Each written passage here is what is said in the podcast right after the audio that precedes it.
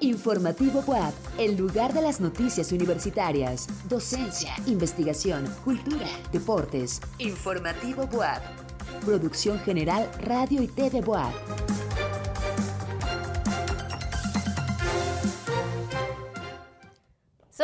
La noche en punto y es tiempo de Informativo WAP. Gracias por acompañarnos en esta emisión de martes 21 de febrero, Día Internacional de la Lengua Materna. Soy Coco Guerra. Iniciamos. Seguridad, conectividad y mantenimiento de la infraestructura académica son los principales criterios en la construcción de obra en 2023 en la UAP, afirma la rectora Lilia Cedillo. Hoy se conmemora el Día Internacional de la Lengua Materna. Ofrece el Instituto de Ciencias de Gobierno y Desarrollo Estratégico el posgrado en Opinión Pública y Marketing Político. Inicia la actividad del voleibol de playa en la UAP. ¿Quieres saber más? Sigue con nosotros en Informativo UAP. Buenas noches a todas y todos. Bienvenidos a Informativo PUAP. Gracias por acompañarnos por la frecuencia modulada y también por el canal 18.1 de televisión abierta y en el 118 de Megacable. Recuerda que también nos puedes ver y escuchar en redes sociales como arroba TVBUAP y desde cualquier lugar del mundo a través de radio y tv.buap.mx o por la app Radio y TV Aprovecho también para saludar a quienes nos acompañan en esta transmisión por medio de nuestras estaciones de radio en Tehuacán en el 93.9 de FM, en el 104.3 de FM de Chignahuapan y la ciudad de Puebla en el 96.9 de FM. Y así vamos directo a la información. Una de las prioridades de este año en la UAB es el crecimiento en la infraestructura física. Esto para brindar seguridad y atención de las necesidades a los estudiantes. Así lo asegura la rectora María Lilia Cedillo Ramírez. Así que escuchemos y veamos la información con Elizabeth Juárez seguridad de los estudiantes y atención de las necesidades de las unidades académicas en mantenimiento de su infraestructura, conectividad, equipamiento, áreas deportivas y recreativas son los principales criterios de este año en el crecimiento de infraestructura física en la UAP. Este año eh, vamos a concluir algunas que en materia de equipamiento eh, pues no, no se previeron para el año pasado, ¿no? Estamos hablando sobre todo del edificio para la Facultad de Medicina, el que está ubicado en la 11 Sur y la 47 Poniente. También eh, se está previendo el equipamiento de eh, edificios que también ya están terminando de construir, prácticamente están terminados, como el de la Facultad de Comunicación. Y como obras nuevas, estamos considerando eh, apoyo a las preparatorias, muy en particular de la preparatoria Emiliano Zapata eh, en su sede en San Martín Texmelucan. Eh, están también otros ámbitos que a mí me interesan mucho comentar, como es el deporte. Entonces vamos a trabajar también en las instalaciones deportivas, tanto en Ciudad Universitaria como también en algunas sedes Asimismo, la rectora recordó que ya iniciaron las obras de dos nuevos edificios en el campo regional centro, en sus sedes de Acatzingo y Tepiaca, que albergarán las licenciaturas en enfermería, estomatología y derecho. Para Informativo WAP, Elizabeth Juárez. Y en más información, la Dirección de Acompañamiento Universitario realizará mañana una jornada de la Facultad de Contaduría Pública, donde habrá pláticas y talleres. Se va a contar con servicios como atención médica y pruebas rápidas para detección de VIH, entre otras. Además, se van a aplicar vacunas contra la influenza, tétanos, sarampión y rubiola. La jornada de acompañamiento inicia en punto de las 9 de la mañana hasta las 4 de la tarde de ese miércoles. Para más detalles, consulta la página de Facebook Benemérita Universidad Autónoma de Puebla. El Centro de Estudios de Género abrió un espacio de análisis sobre uno de los nuevos representantes de la música contemporánea, de la Rosalía. Así que nuestra compañera Mara Pérez nos presenta los puntos más destacados de esta conferencia el SEC celebró su vigésimo octavo aniversario con una conferencia titulada La Niña de Fuego o la habilidad de no dejar ni un cabo suelto en Motomami de la Rosalía, una conferencia de la doctora María del Mar López Cabrales de la Colorado State University. La doctora, especialista en literatura femenina y cultura contemporánea, expuso un análisis del último disco de Rosalía en el que cuestiona la ruptura con el diálogo de su anterior disco, El Mal Querer. Motomami em, es un disco ubicado entre la, tradición y la vanguardia y en el disco hay una composición, eh, hay composiciones más melódicas que al momento rompen con ritmos desenfadados y cadencias experimentales. El feminismo, como teoría empoderante de las mujeres, se encuentra de una manera implícita en Motomami, en la intención del disco. Además, se describe el disco como un manifiesto vanguardista en el que la misma cantante expresa lo versátil que es su propia feminidad. Salía es una artista mediática, totalmente una performer, ¿no? que conoce el poder de los medios y cómo hacer uso de ellos para transmitir sus ideas y hacernos llegar su arte. Es un álbum diferente. Yo me transformo es una frase que se repite. Me contradigo, eh, yo me transformo, soy todas las cosas, yo me transformo. Y eso lo repite mucho, ¿no? La artista, a través de su música, expresa su ideología acerca de la liberación y transformación de la mujer. Es un ejemplo de cómo se fortalecen estos discursos a través del quinto arte. Yo sé que García Márquez hablaba de esto, ¿no? García Márquez hace los años 60 decía que él siempre que quería saber qué estaba pasando en el mundo, escuchaba a los cantantes. O sea, él siempre la industria musical trabaja desde la parte subjetiva de los cantautores y con ello impacta a los oyentes, moviendo no solo sus emociones, sino también el pensamiento. Tras de cámara, Jonathan Reyes y Mara Jimena Pérez para Informativo Boa. Cada dos semanas, como promedio, una lengua desaparece, llevándose un patrimonio cultural e intelectual, y eso hace que cada 21 de febrero se conmemore el Día Internacional de la Lengua Materna para conocer y conservar nuestro patrimonio cultural.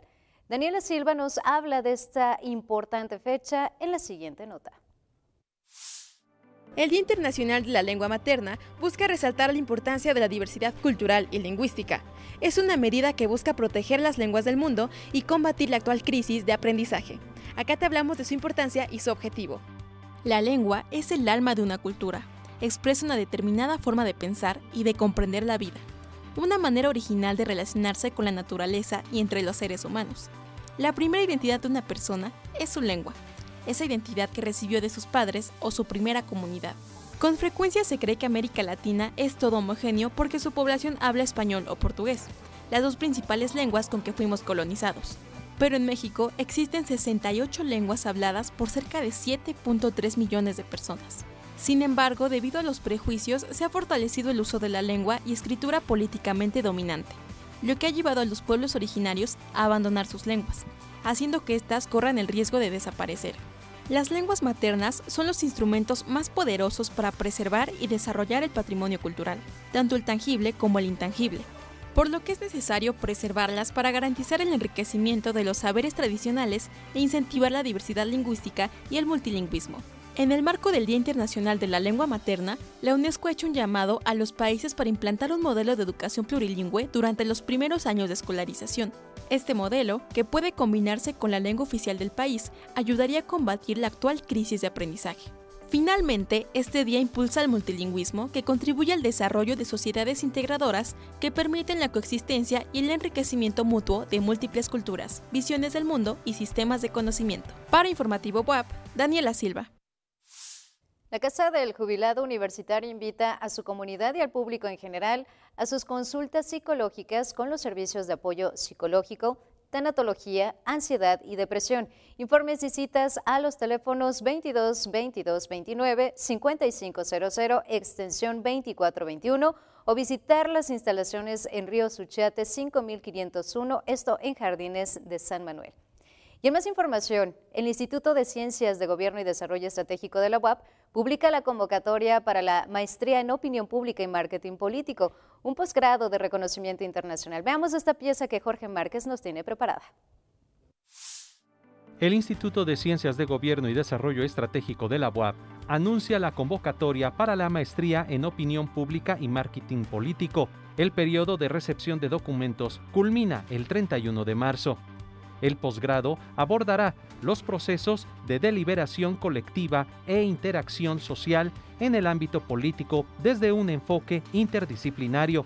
El perfil del egresado de esta maestría podrá realizar investigaciones científicas que darán un peso específico dentro de su área laboral, informó Carla Ríos Calleja, coordinadora del posgrado.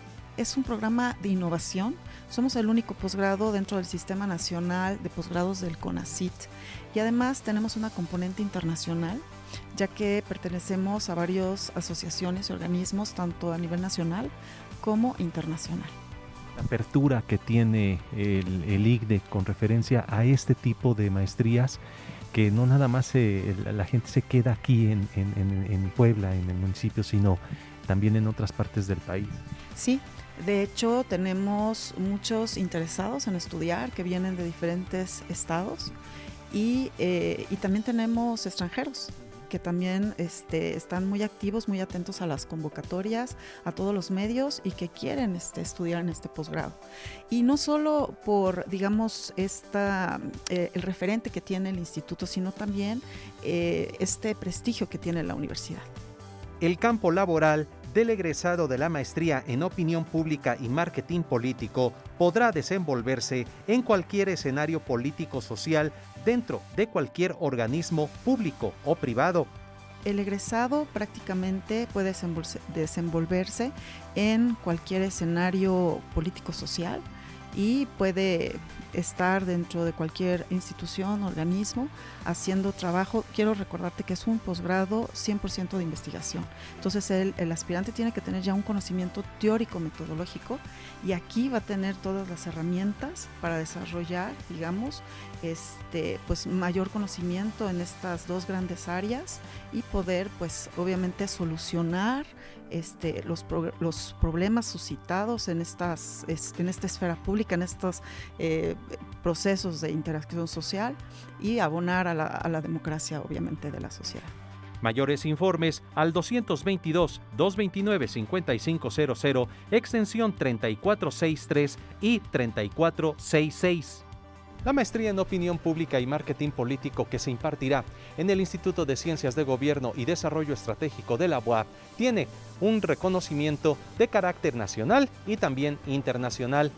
En las imágenes, Jonathan Reyes para Informativo UAP, Jorge Márquez. Y hoy es martes y el doctor Luis Ochoa Bilbao, director de la Facultad de Ciencias Políticas y Sociales, nos presenta un comentario acerca de la Conferencia de Seguridad de Múnich y la guerra en Ucrania. Muy buenas noches, doctor Ochoa. Bienvenido a Informativo WAP. Buenas noches, Coco. A lo largo del pasado fin de semana se celebró la 59 Conferencia de Seguridad de Múnich. La conferencia se lleva a cabo ininterrumpidamente desde 1963. Su lema es Paz a través del diálogo y su propósito es revisar y analizar, así como debatir desde el ámbito diplomático los temas más relevantes para la paz y la seguridad en el mundo. A lo largo de todas sus ediciones, la conferencia ha reunido a mandatarios, embajadores, políticos y militares de todo el mundo en un foro de diálogo muy importante. No es una conferencia de carácter político en la que se asuman compromisos específicos, pero sirve para que las naciones y sus representantes discutan proyectos conjuntos en favor de la promoción de la paz y en prevención de los conflictos. En esta ocasión, la conferencia de Múnich se abocó a discutir la invasión rusa contra Ucrania, que está a punto de cumplir un año desde que estallara. Los medios internacionales destacan que la conversación general ha girado en torno a la necesidad de redoblar la ayuda militar que hace llegar la coalición internacional al gobierno de Zelensky y combatir a Putin también en el terreno geopolítico. Por supuesto, nos referimos a la coalición norteamericana y a la Unión Europea. China, por ejemplo, no ha participado de esa declaración y dejó entrever que apoyaría militarmente a Rusia en su guerra contra Ucrania. En una declaración del pasado domingo, Anthony Blinken, secretario de Estado de la Unión Americana, dijo que su país disponía de pruebas de que China contemplaba enviar armas a Rusia para su guerra contra Ucrania y alertó de las consecuencias que eso podría traer para las relaciones bilaterales, señalando que cualquier suministro causaría un problema grave. Otra de las propuestas emanadas de la conferencia destaca que Ucrania persiste en su intento de lograr la entrega de los cazas F-16 de Estados Unidos. Esos aviones militares reforzarían al ejército ucraniano que ha logrado replegar a los invasores rusos hacia su frontera oriental desde hace varios meses. En su momento, Kiev pidió una zona de exclusión aérea impuesta por la OTAN, como se hizo sobre Bosnia-Herzegovina durante la guerra en la década de 1990, pero ha sido categóricamente descartada por las naciones que apoyan a Ucrania tras la agresión rusa. Tal operación significaría la entrada de la Alianza Occidental en la guerra. Las consecuencias de la conferencia de Múnich no se hicieron esperar. En una visita sorpresa, Joe Biden llegó ayer lunes a Kiev para formalizar su apoyo a Zelensky. Se trató de una inesperada presencia del mandatario estadounidense en un país en guerra. En respuesta, hoy Vladimir Putin anunció que Rusia suspende su participación en el tratado New START para el desarme nuclear. Por estas razones, la conferencia de Múnich deja muchas dudas y más preocupaciones que certezas sobre la paz mundial en este año que comienza. Gracias Coco y buenas noches al auditorio. Nos vemos el próximo martes. Muchas gracias, doctor. No nos despedimos porque nos vemos y escuchamos en la próxima semana. Y bueno, pues en más noticias, vuelve a temblar en Siria y Turquía. Esta y más notas en nuestra sección internacional.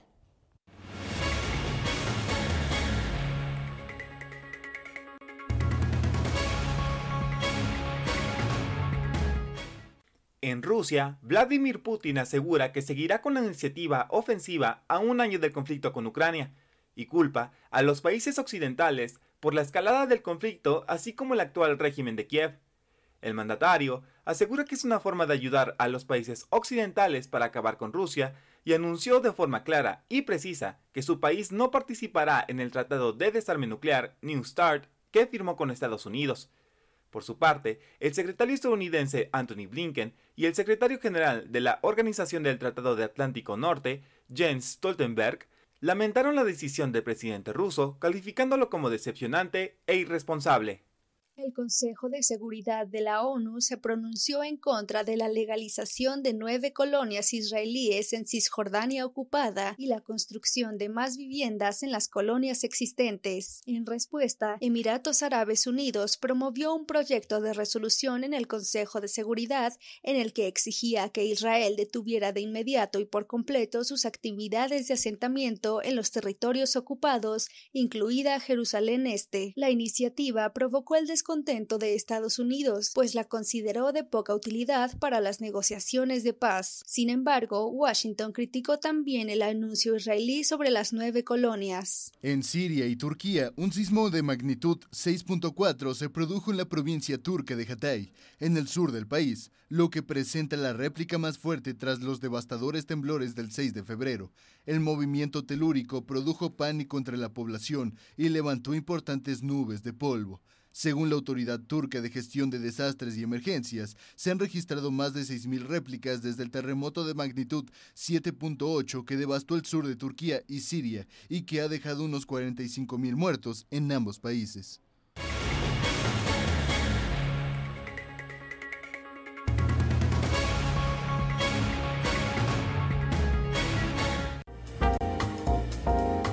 Informativo Boab, Cultura.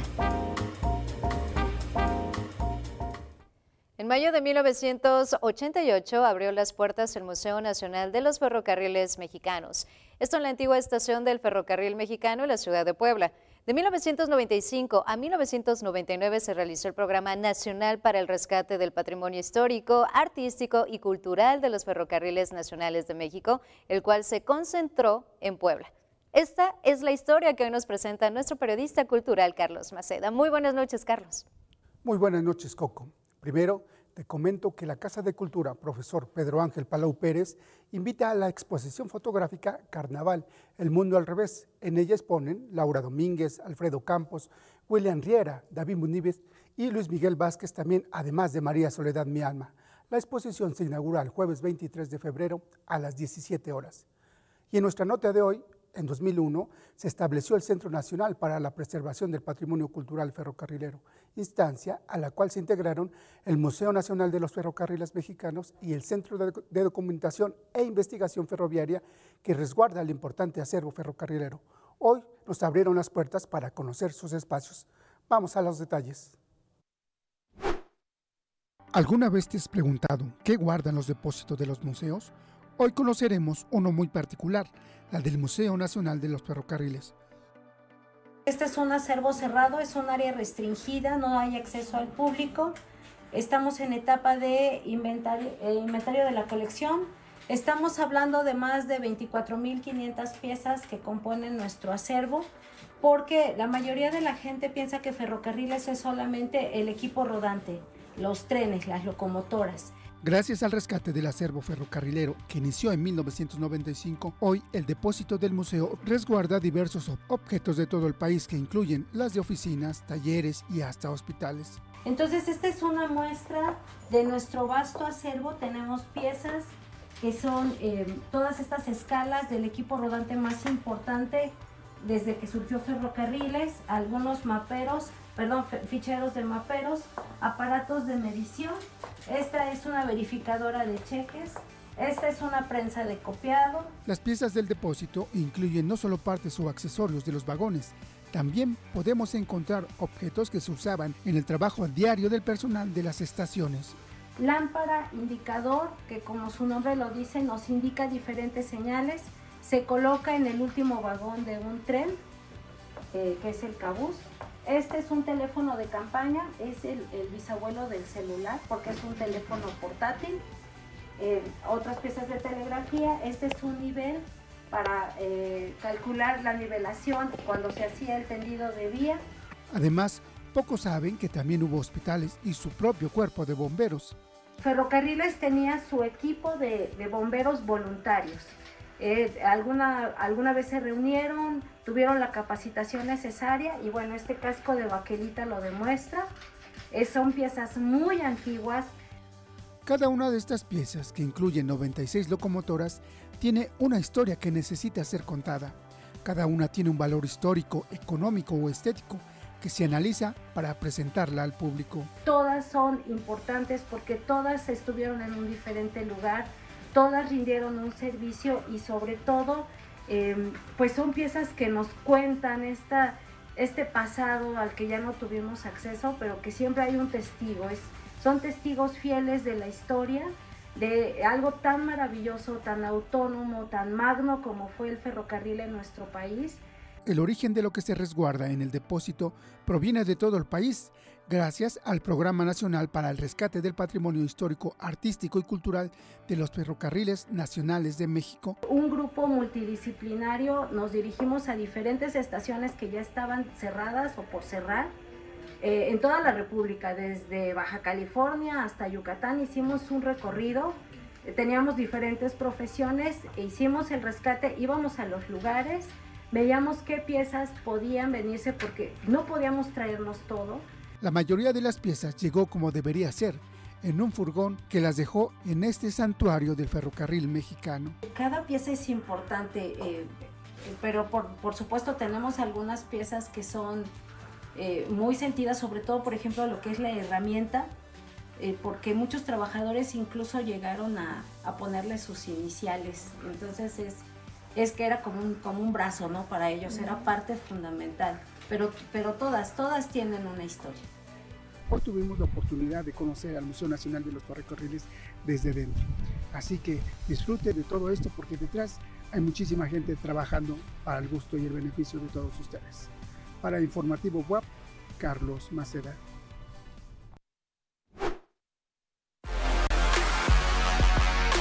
Informativo WAP, Deportes. En nuestra nota de deportes de este martes, el coach Moro nos presenta la información del voleibol de playa que recientemente inició ya sus actividades. Adelante, coach, muy buenas noches. Buenas y deportivas noches, Coco. Antes te platico que el 24 y 25 de febrero, la Escuela de Gimnasia Infantil, ubicada en el Complejo Deportivo, será sede del Campeonato Estatal de Gimnasia Trampolín, selectivo para el Campeonato Nacional GT 2023, a desarrollarse en San Luis Potosí en abril. La delegación de la UAP está integrada por 20 niñas y niños de entre 5 y 17 años de edad del Centro de Formación Deportiva que buscarán un lugar para pertenecer al selectivo de gimnasia trampolín. Ve y apoya a tu equipo de gimnasia infantil. Y ahora sí, en nuestra información de hoy, les presentamos una nota de Rodrigo Sánchez y el arranque del voleibol de playa en nuestra universidad.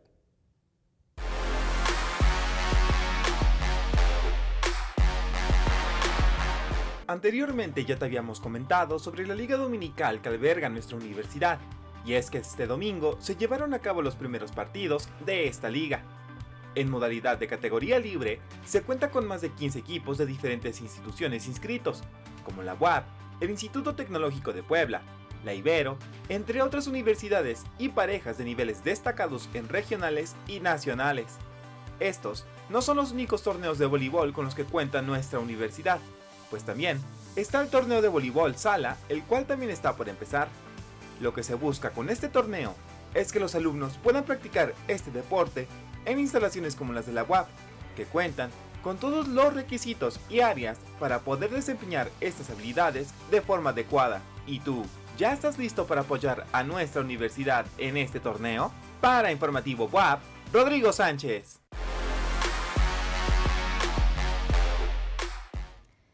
Hace años era muy común que nuestros y nuestras abuelas recurrieran a métodos naturales para curar alguna enfermedad y que actualmente podemos encontrar en los mercados una gran cantidad de plantas para estos fines. Nuestro compañero José Telachi platicó con investigadores de la UAP sobre este tema y nos tiene la siguiente nota.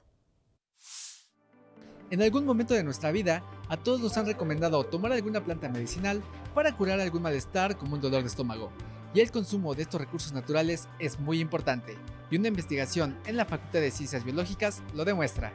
Dentro del Laboratorio de Biología Vegetal se realiza una investigación sobre distintas plantas medicinales que pueden ser encontradas en los mercados de Puebla. En el país se conocen entre 10.000 y 12.000 plantas útiles, de las cuales aproximadamente 3.500 son medicinales. Aquí en Puebla yo tengo más o menos este, unos 15 años estudiando plantas medicinales y recolectándolas y más o menos tengo un registro como de 800 especies. De estas, las que más se utilizan son para el aparato digestivo. El aparato digestivo, ¿por qué? Bueno, porque en muchas comunidades no hay, no hay agua potable, no hay drenaje, entonces los padecimientos son para el sistema digestivo. El experto mencionó que ha registrado alrededor de unas 50 especies que sirven para este fin. ¿Qué hay en los mercados? ¿Sí? ¿Qué se vende? ¿No? Y me topé con plantas medicinales y vi que era un mundo de, especies que están ahí. Muchas de ellas son recolectadas, el 80% de las especies son recolectadas, ¿sí? las traen del campo, de los ecosistemas naturales. Plantas de todo tipo pueden ser encontradas en estos lugares, desde para tratar la diabetes hasta las que se utilizan para el COVID-19. Sin embargo, más allá de comprobar sus efectos, al ser recolectadas en grandes cantidades de los ecosistemas, su preservación podría estar en riesgo. Primero hay que ver qué hay, ¿sí? cuánto se utiliza y de lo que más se utiliza, por qué no hacer un proyecto productivo y planteárselo a la comunidad para que restauren y dejen descansar a las comunidades naturales y de tal manera que no se extingan también. Asimismo, también se trabaja en la validación por parte de la ciencia de los diferentes tipos de plantas que se pueden encontrar en los mercados. Y lo que nosotros hacemos es la validación del nombre científico. Entonces, ¿cómo lo hacemos? Pues desde ir por la planta, ver la flor, ver las estructuras florales. Gran parte de la taxonomía de las plantas se basa en la flor. Pero a veces no tenemos la flor, solo tenemos la madera, como en este caso, ¿sí? Y esta madera tiene un nombre común para la gente. Y este nombre común nosotros lo validamos con base en la, en la cuestión de la anatomía vegetal también. Esta labor es importante para tener una mejor identificación de las especies de plantas que existen, las zonas donde se encuentran y sus usos. Por un ejemplo, se le dice uña de gato a muchas plantas, pero ahora vamos a ver el nombre científico. ¿Por qué nosotros tenemos que validar el nombre científico? Porque eh, si nosotros a la persona le decimos usa uña de gato para un malestar, puede estar comprando otra cosa o sea, nosotros estamos validando el nombre de la familia y esa es la que cura el dolor de cabeza o el dolor de estómago, sirve para este, bajar el azúcar. Este trabajo ya ha sido publicado en diversas revistas especializadas como Polibotánica, la revista Iberoamericana de Ciencias, Botanical Science, entre otras, y la información mostrada es de gran importancia para la preservación de este conocimiento. Porque mucha de la información ya los jóvenes no tienen interés, se van a Estados Unidos a trabajar, y dejan las comunidades. Entonces, el conocimiento se va perdiendo. Entonces, tenemos que registrar ese conocimiento, aunque lo dejemos ahí, si no se utiliza ahorita, a lo mejor más adelante se va a utilizar, pero tenemos que hacer el registro. El uso de estas plantas medicinales es muy importante, por eso preservar esta información es fundamental para nuestras futuras generaciones. En cámara Humberto Cuenca, para Informativo WAP, José Tlachi. Así es como damos paso a la programación de Radio y TV WAP. Gracias por el favor de tu atención y gracias a Radio WAP Chignahuapan, Tehuacán y Radio WAP en Puebla Capital por la misión de este informativo y gracias a los que siguieron la información de nuestra institución en las redes sociales. No habrá mejor forma de expresarnos sino mediante el uso de nuestra lengua materna. Tlazoca Mati. Soy Coco Guerra. Siempre haz escuchar tu voz.